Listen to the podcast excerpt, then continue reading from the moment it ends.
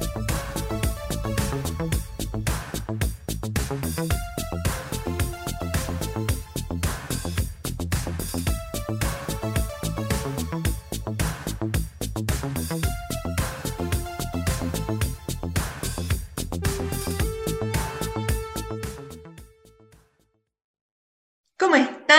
Hoy estamos nuevamente en nuestro programa Salud para Todos en Devox Radio.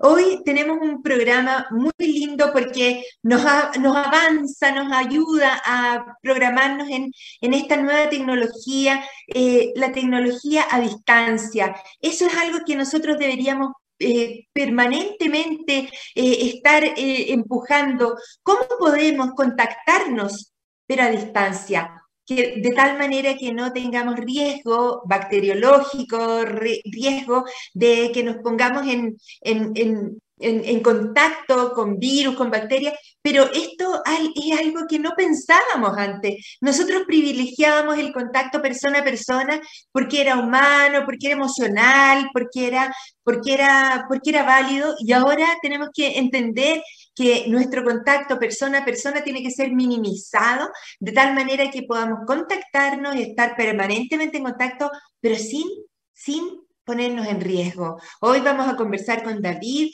una persona que tiene una historia interesante de poder como conocer como, como alguien que tiene que ver con negocios, como con otra área de, de, la economía que no tiene que ver con la salud, de repente se, se enteró de que teníamos que hacer las cosas a distancia. Hoy vamos a hablar de salud, de salud a telemedicina, teledistancia, y eso es lo que vamos a ver a la vuelta de esta pequeña pausa musical.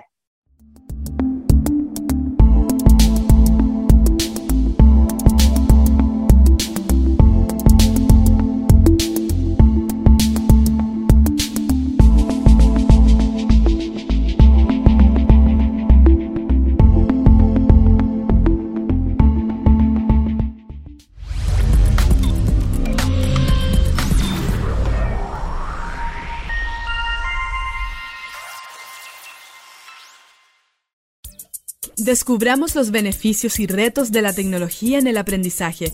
Escúchanos cada lunes y miércoles a las 15 horas en Tareas de Tecnología.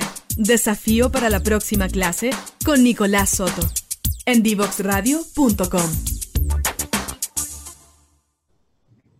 Y hoy estamos conversando con David. Él es publicista. Les puede llamar la atención que estemos conversando con alguien que no es del área de la salud directamente, pero tenemos que entender que la salud se tiene que eh, contactar con eh, las personas, con el público, con los doctores, con las enfermeras, a través de plataformas digitales, como lo estamos haciendo nosotros hoy día. Eh, él tuvo una experiencia personal que tiene que ver con la hipertensión, las arritmias, las emergencias hipertensivas, y, para un publicista de negocios esto no es eh, espontáneamente natural, como para nosotros no es espontáneamente natural las estrategias eh, publicísticas, ¿cierto? Entonces hoy día sabemos que una persona que ya estaba contactada con, con las demás, con, con la comunidad a través de una determinada plataforma digital, hoy se conecta a través de ella por salud. Hoy día vamos a saludar a David Batikov. Eh, ¿Cómo estás, David? Muy bienvenido a nuestro programa. ¿Cómo estás? Muy bien, y tú, muchas gracias por la invitación muy, muy, muy agradecida que tú nos des estos minutos, porque nosotros necesitamos salir de este esquema que teníamos que la salud era el doctor en el consultorio, en el policlínico, en la consulta privada, pero en un ámbito absolutamente personal, de persona a persona, completamente cerrado, y empezamos a entender que muchas cosas podríamos hacer a través de telemedicina y, y que claramente eso disminuiría, por una parte, el riesgo de las personas, personas de contactarse personalmente, pero también mejoraría la eficiencia de muchas consultas que son breves, que son cortas, que son eh, muy, muy precisas y que podrían hacerse a través de este tipo de plataformas, el Hospital Digital, que es una iniciativa maravillosa que tenemos que empujar. Bueno, primero que nada tenemos que conocerte a ti. Cuéntanos un poquito quién eres tú, David, Báticos, eh, cuéntanos cómo llegaste a esto de las plataformas digitales. Gracias. Mira, eh, llegué por rebote. Eh, definitivamente la salud nada que ver con mis estudios ni familia, eh, pero particularmente tuve un par de episodios de, de, arritmias y problemas, ¿no es cierto?, cardiológicos, cosa que me hizo, sí, cosa que me hizo tener alguna conexión con la salud en términos tempranos, por llamarlo así, tenía 30 años. Eh, y después, particularmente por, por, mi trabajo, viajaba mucho, conocí muchos lugares donde la salud tiene un acceso absolutamente distinto a lo local. Y justo coincidió un poco lo que, lo que hablaba al principio, que se enfermó mi mamá. Y eh, en ese caso eh, me tocó mucho acompañarla en sus tratamientos.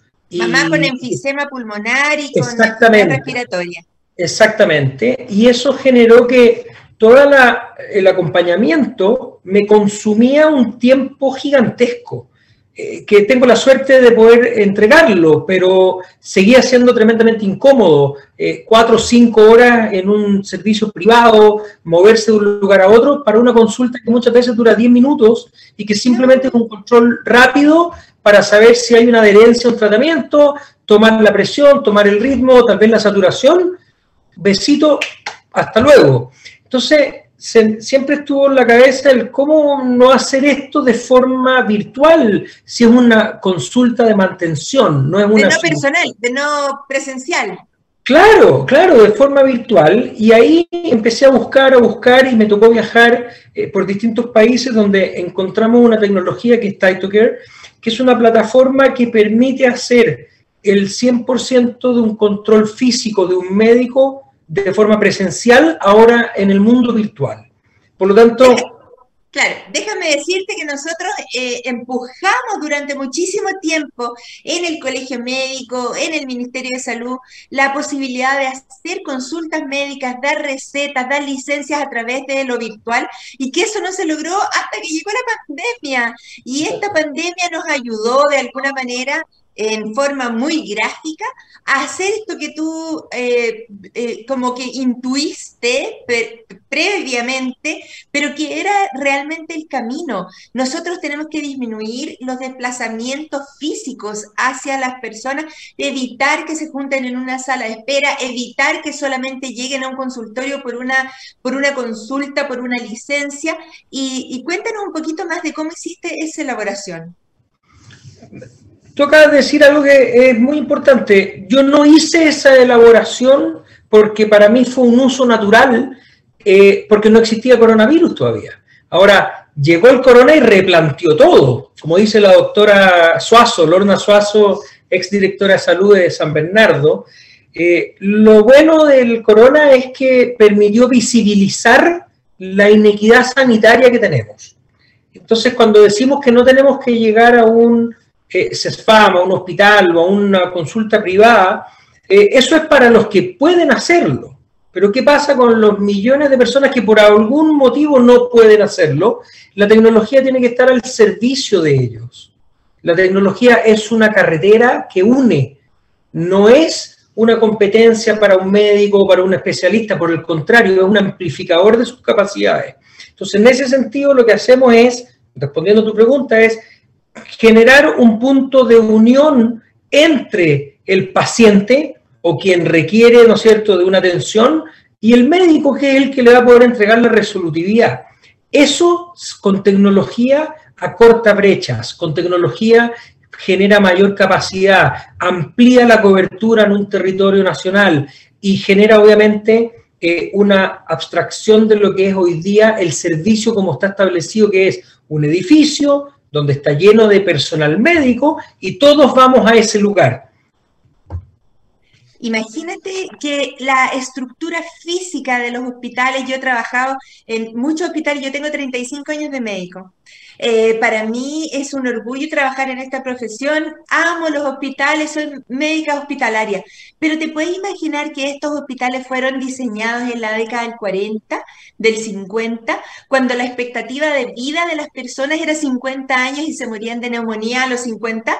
Entonces nosotros hoy que tenemos una perspectiva de vida a los 90 años, probablemente eso las aseguradoras de salud lo saben mucho mejor que nosotros, eh, tenemos clarísimo que no puede una persona jubilarse a los 60 años porque le quedan 30 años de vida por delante, pero los hospitales y los sistemas de salud no pueden esperar que las personas vayan mensualmente a buscar sus remedios. ¿De, en qué cabeza pesa eso?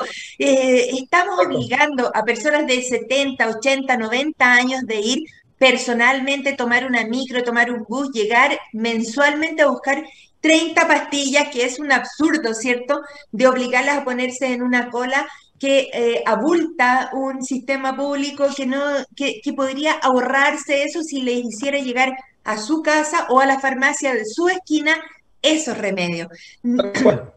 Claro, tenemos que ser capaces de entregarle esa responsabilidad a los usuarios y entender que tenemos que simplificar, descongestionar los sistemas públicos de salud. Y cuéntame, ¿cómo podría tu aplicación, que es Try to Care, eh, ayudar a eso? Partiendo de la base que cualquier atención primaria, ¿verdad? Tú, tú, lo puedes explicar mejor, pero cualquier atención primaria requiere de ciertos exámenes y control físico. Hay que tocar, hay que medir, hay que hacer una ocultación cardíaca, pulmonar. Al menos uno, al menos el primero. Al menos uno. Imagínate que acá, lo voy a encender ahora para ti, acá tenemos una plataforma de tecnología que permite hacer más de 15 exámenes en línea y tú como médico tomas el control de esta tecnología ¿Cuáles, exámenes, por ejemplo? Ocultación cardíaca, ocultación pulmonar, eh, control de piel, temperatura, eh, visión de oído, visión de garganta, eh, saturación, ritmo, presión. Entonces, obviamente viene acoplado con una pesa, una balanza, una, una... Entonces, ¿qué es lo que... Ahí, ahí por ejemplo, ya lo, ya lo voy a, a generar. Yo con esto lo que hago eh, más allá de que se lea o no, cada uno de esos son los exámenes que yo puedo ir tomando. Descríbemelos. ¿Perdón? Descríbemelos, ¿cuáles son? Eso es lo que voy a hacer. Entonces, el primero es ruidos abdominales de partes blandas, oídos, garganta, pulmones, corazón, temperatura, piel y eh, ritmo cardíaco.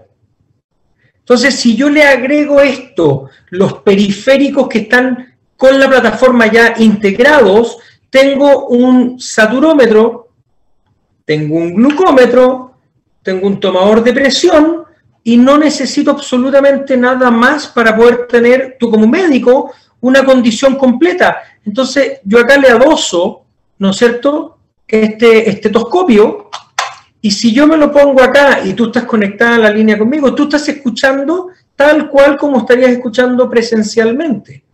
Estoy emocionada. Eh, eh, estoy, eh, ¿Verdad? Estoy emocionada porque siento que esto es lo que nosotros hubiésemos, hubiésemos querido tener para Colchane, para, obvio. natales. Obvio, obvio, porque yo necesito como especialista escuchar eh, los pulmones de una persona para poder hacer un diagnóstico de una enfermedad pulmonar difusa, de una fibrosis pulmonar, pero realmente eh, esto, ¿cómo, yo garantizo que es eh, lo que realmente estoy ocultando?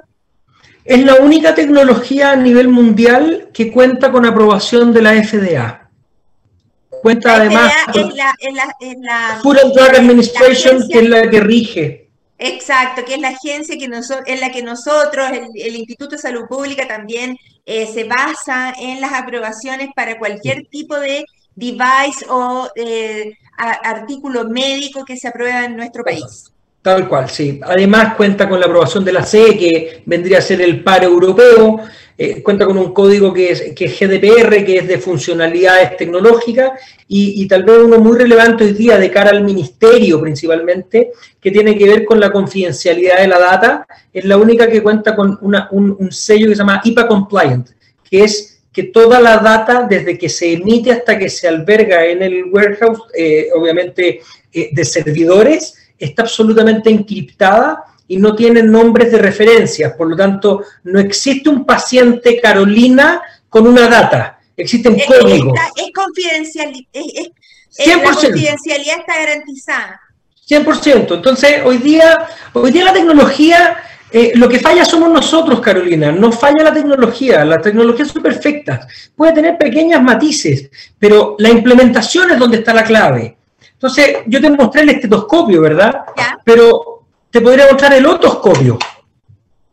Entonces, yo, tengo un control completo de mi oído y tú a distancia puedes determinar si tengo una otitis, tengo una picadura o simplemente tengo una, inflamación porque tal vez estoy con una muela que está con alguna, no sé, algún dolor eh, eh, en, en maxilofacial y con esto tú me vas a poder ir controlando. Entonces, lo relevante acá creo que es la, es la implementación de cara en el ámbito público, eh, cómo se acerca la salud a las personas en vez de acercar las personas a la salud, entendiendo lo que tú dijiste en un comienzo de que hay gente que no puede movilizarse. Nosotros tenemos un programa para 1.800 personas en San Bernardo que se les visita mensualmente, ¿verdad? A través de la tecnología que no tienen capacidad de ir, son adultos mayores que viven en zonas postradas, eh, eh, alejados de micro, no existe el metro, en zonas rurales, son gente que muchas veces eh, son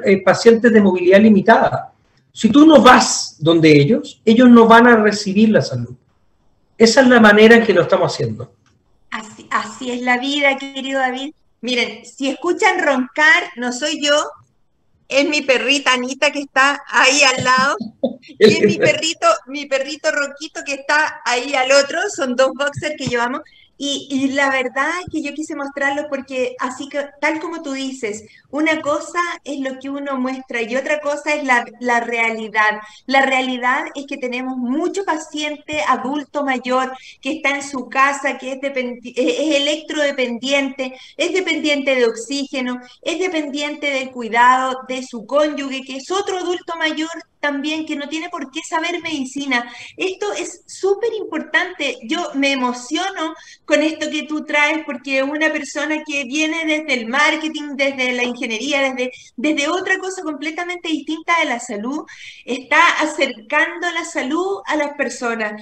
Em, quiero, quiero invitarlos a todos a una segunda pausa musical y vamos a seguir conversando con David Batikov en, esta, en este descubrimiento de cosas maravillosas que van a colaborar y a cooperar con la salud de los chilenos. Vamos a esa pausa musical.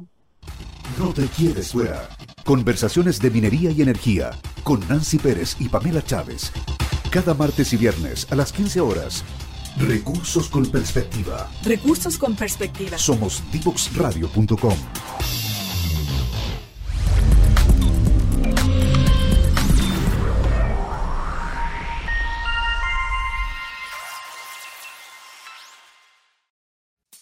te quedes fuera. Conversaciones de futuro para Latinoamérica. Latinoamérica. Cada martes y jueves a las 9 de la mañana en Latam 2050 con Ángel Morales. Somos divoxradio.com.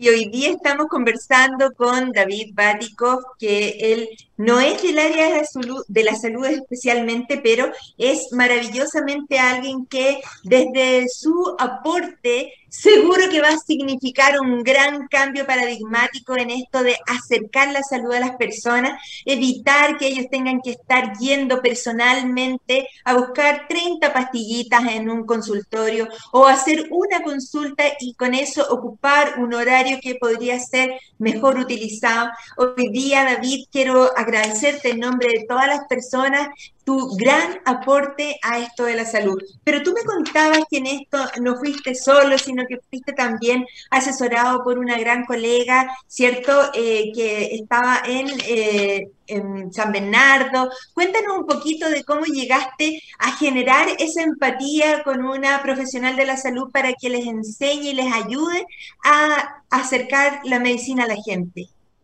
fue muy paradójico, pero nosotros participamos de un webinar en agosto con... ¿Del 2022? Perdón, del, 21? Del 2020. Del 2020. 2020 ya. Eh, participamos en un webinar con una doctora que es la principal impulsora a nivel de gobierno en Estados Unidos de telemedicina, eh, Karen Rubin, eh, un, un, director médico para los veteranos de Estados Unidos, y invitamos de hecho al doctor Juan Carlos Molina, eh, ah, sí, Juan Carlos, que hizo nuestro primer programa aquí en Salud Somos sí.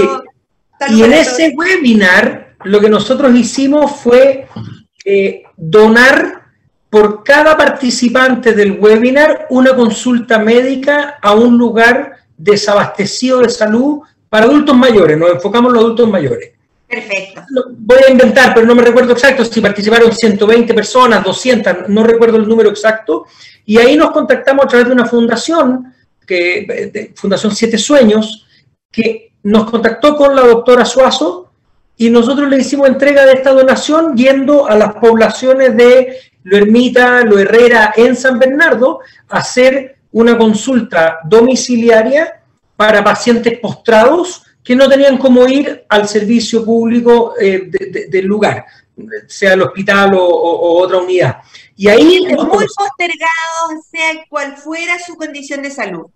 Tal cual, tal cual. Entonces ahí nos conocimos, ella participó, nos dio millones de recomendaciones, en final del día generamos una relación extraordinaria, ellos adoptaron la tecnología en el municipio, en la, dirección de salud, eh, se hace, como te decía antes, eh, visitas domiciliarias de forma permanente, pero por sobre todo queda la instancia de que cuando la voluntad existe, cuando se deja fuera la política, cuando se le pone esa pizca de, corazón en lo que se está haciendo y entendemos de que esto es un servicio básico, da lo mismo si va a ser público, va a ser privado, si es universal o no, nosotros no entramos en esa materia, pero la gente necesita tener una mejor salud, por lo tanto necesitamos ir antes, prevenir, necesitamos mejorar la calidad de vida de las personas y la tecnología es un apoyo para eso. De eso se trata la implementación de Taitoker en los municipios. Mira, yo estoy muy emocionada de verdad porque yo tengo 35 años de médico. Estoy al borde de la jubilación, pero una de las cosas que más me ha emocionado desde que era estudiante de medicina es eh, la vacunación, eh, los protocolos de vacunación en nuestro país que son pero señeros. Y eso hoy se prueba porque tenemos más del 90% de nuestra población vacunada para el COVID y tenemos unos programas de vacunación maravillosos para la infancia, la tuberculosis, para no, tenemos eh, poliomielitis en este país, no tenemos lepra, es una maravilla. Y, por lo tanto somos capaces de aplicar esta tecnología eh, en forma eh, fantástica. Pero eso significó que tuvimos que sobrepasar todo tipo de de políticas, tal como tú dijiste, no tiene importancia quién es el presidente en ese momento, cuál es el partido político, cuál es la, la, circunstancia, si estábamos en dictadura o no estábamos en dictadura, da lo mismo, exactamente, porque tenemos un sistema de vacunación maravilloso. Ahora creo que tenemos que avanzar a un sistema de telemedicina que abarque aquellos problemas que nos significan un gran gasto en salud, un gran costo en, en la medicina y un gran impacto en la calidad de vida de las personas que son los cuidadores de esas personas que están postradas, por ejemplo, o que están eh, impedidas, aunque sean jóvenes, de poder circular. Por ejemplo, los pacientes con Alzheimer por ejemplo, los pacientes con fibrosis pulmonar que son oxígeno y electrodependientes, los pacientes que tienen una diabetes que es muy difícil de controlar y que necesitan seis u ocho controles de hemoglucotest al día. Entonces creo que es muy emocionante escuchar tu proyecto, que es que acerca efectivamente la, la ciencia a la casa de las personas, ya no al, al, barrio, ya no a la comuna, ya no a ese sistema eh, que nosotros estamos tan, eh, eh, somos muy empáticos en entender que el sistema sur-oriente de salud, el sistema de salud norte, qué sé yo, pero eso tiene muchas limitaciones, entonces ahora tenemos que ser capaces de llevar al barrio, a la casa de las personas su control de salud. Cuéntanos un poquito entonces, un poco más de este arroba quédate en casa o eh, este, esta, esta, eh, este concepto de control domiciliario de los síntomas y de los signos de las personas.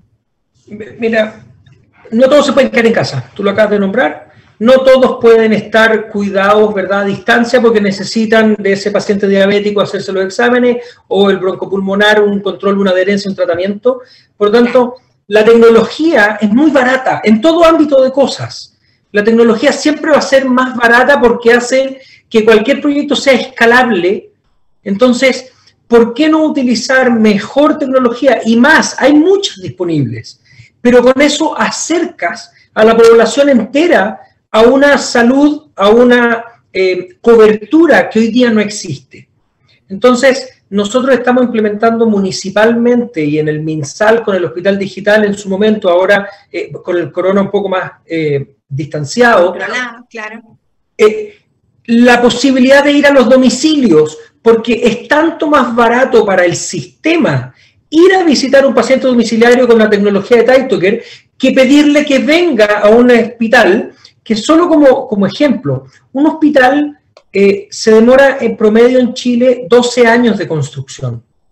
Entonces, ¿qué pasa con el paciente? O sea, si e, eso es data que está disponible. Desde el día que le dicen el visto bueno hasta que está ya eh, en pleno funcionamiento, puede pasar 12 años. Entonces, esas personas ya murieron esperando. Ya su situación sanitaria se agravó tremendamente. Entonces, ¿por qué no tomamos medidas que vayan de carácter de urgencia, que son costo efectivas, y medidas que son de largo plazo? pero acá nos están tomando medidas eh, de criterio no político cuando son de salud.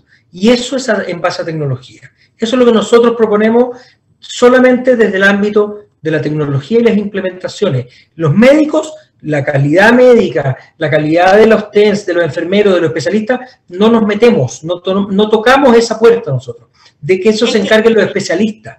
Claro, es que eso también es algo que es entrenable de alguna manera esto que tú estás proponiendo, que es un control a distancia, tiene tecnología y tiene eh, skills, tiene, tiene talentos que son diferentes cuando tú controlas a una persona en, en, vivo y en directo.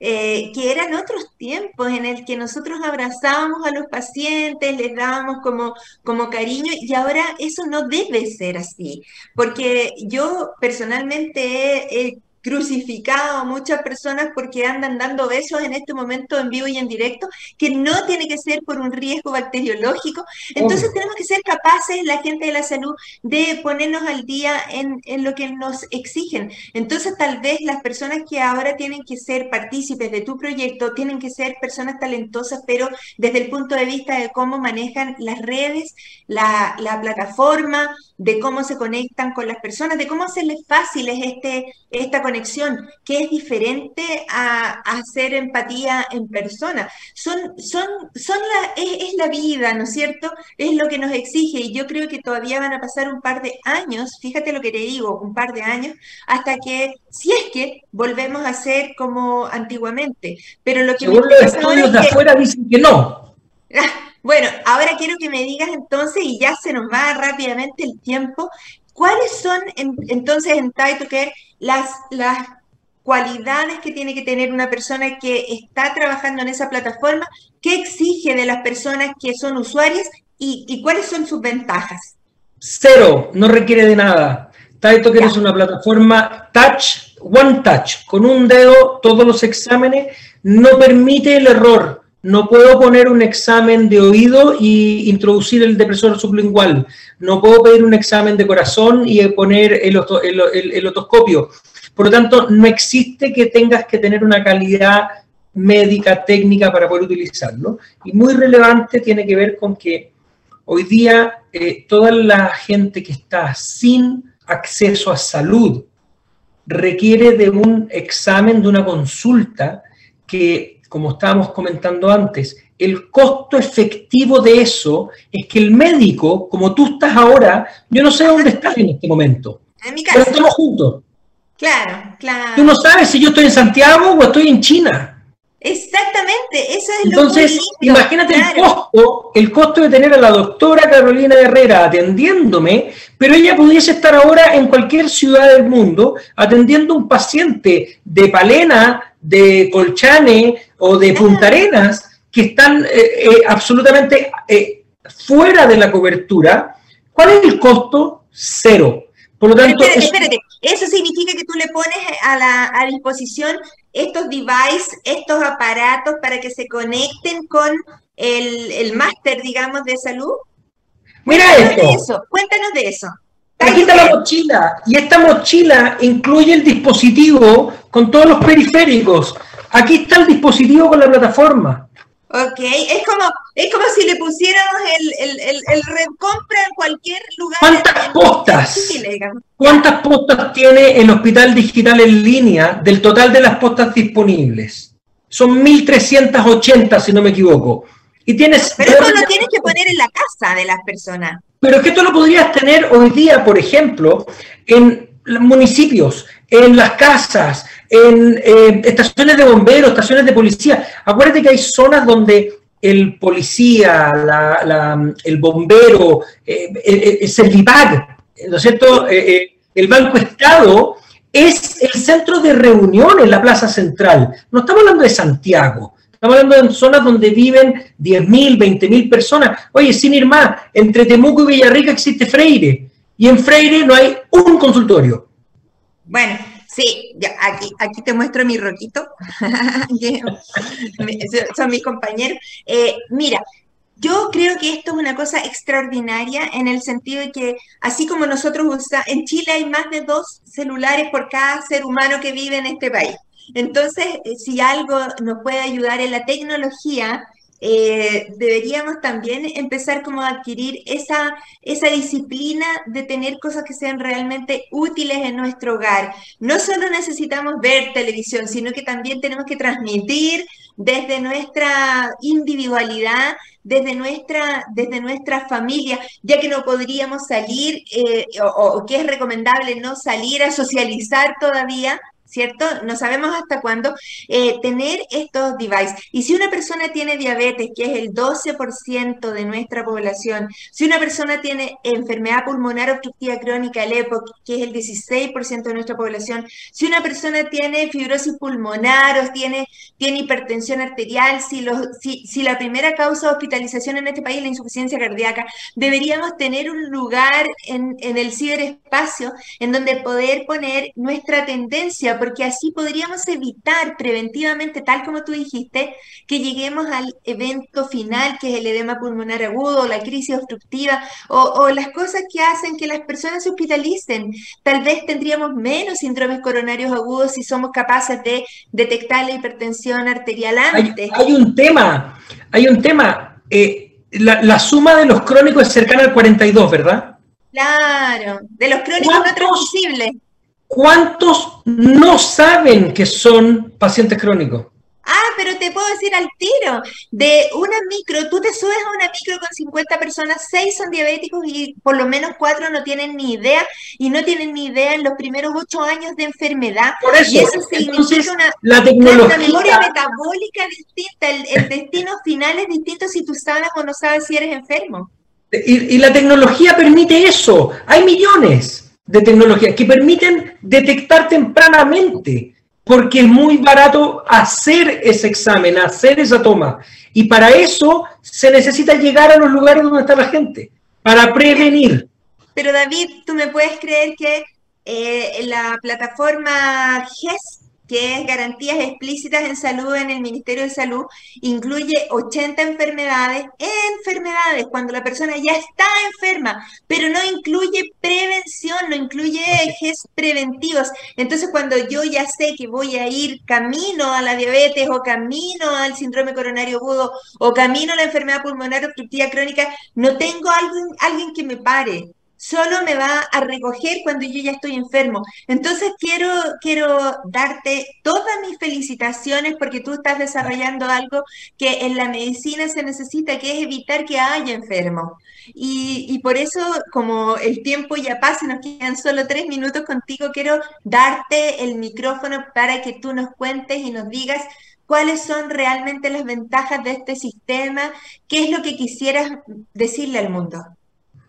al mundo. Genial. Mira, eh, primero que sirve, que funciona eh, tanto para el doctor, para el clínico, como para el paciente. Por lo tanto, esa conexión que muchas veces queremos que sea física, hoy día de forma virtual, eh, se hace completa y se hace plena.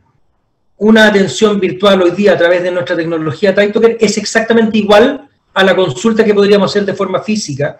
Por lo tanto, la primera invitación es a todo lo que tiene que ver con el mundo médico, el mundo eh, público en términos de MinSal, servicios de salud, direcciones de salud, a conocer e implementar tecnologías varias y obviamente a través de Vitaltech, nuestra, nuestra oferta, que son costo efectivas. Y ahí hago un hincapié súper importante. Son tecnologías que mientras más se usan, genera mayor beneficio en la población y menores los costos, como toda tecnología.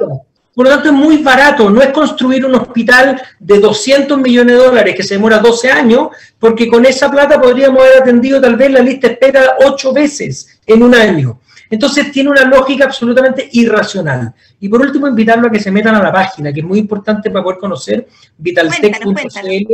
Sí, vitaltech.cl y contagiemossalud.cl, que es el programa, la bandera con la que estamos eh, pidiendo a las empresas, a los usuarios, a los médicos, que apoyemos a quienes más lo necesitan, porque al final del día todo lo que hacemos, lo que estamos involucrados de algún aspecto u otro en salud, tiene que ver con llegar a ese rincón donde existe alguien que no tiene la suerte que tenemos otros. Y esa salud... Repitamos la Vitaltech con B Vitaltech. y, C, y C final, vitaltech.cl y la otra es contagiemossalud.cl. Contagiemossalud.cl. ¿Esto es a nivel usuario? ¿Es a nivel del sistema de salud? ¿Cómo, cómo están diseñadas estas plataformas? Eh, son, son a nivel B2B. Nosotros eh, no tenemos... ¿Qué es B2B para la gente que no sabe?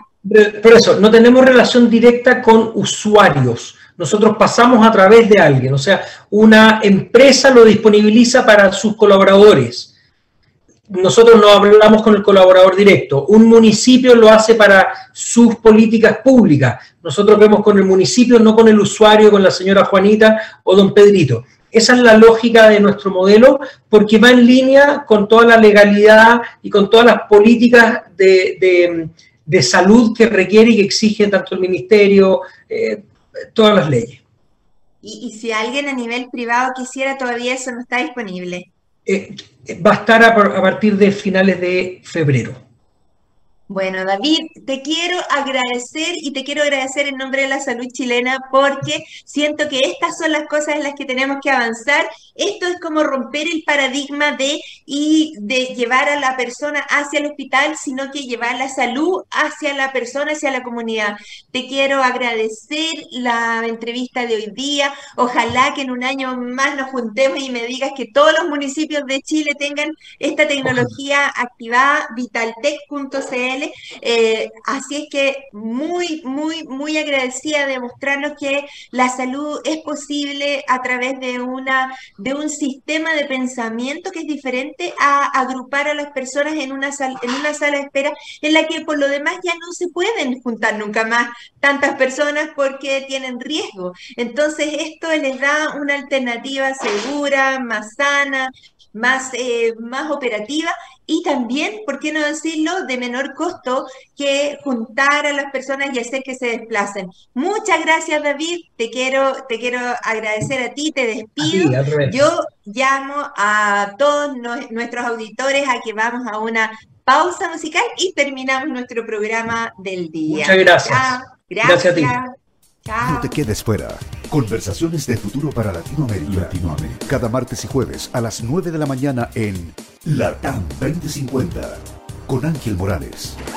Somos divoxradio.com.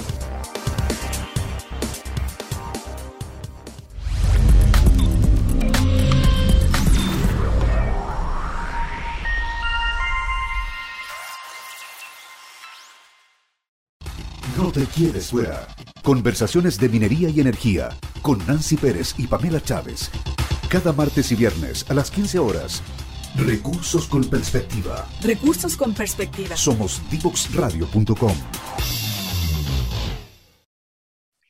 Y hoy estuvimos con David Batikov de Vitalcare, eh, Vitaltech, perdón, y Time to Care. Eh, nosotros tenemos que tratar de facilitar el control médico, facilitar que las personas desde su lugar de reposo, en su casa, tengan estos aparatos para poder transmitir su frecuencia cardíaca, la saturación, todo lo que en este momento es posible de hacer en forma de telemedicina para evitar que tengan que llegar por sus medios a un lugar, eh, a, un servicio de urgencia. Eh, tenemos que ser capaces de desarrollar estas tecnologías de medicina a distancia porque claramente eso es lo que va a disminuir el riesgo del contagio, del contacto de las personas entre unas y otras y la rapidez además de la respuesta.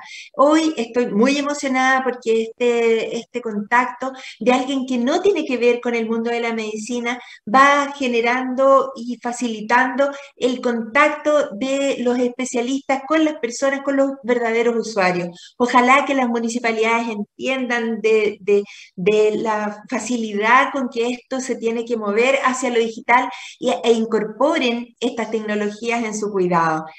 Hoy estoy muy contenta, el corazón se me pone feliz porque creo que ir conociendo estas tecnologías nos va engrandeciendo como país y a la buena voluntad de, la, los usuarios y a la experticia de nuestra primera salud de COVID que ha ido vacunando más del 90% de la población, vamos generando estas otras estrategias que disminuyen el riesgo de contagio.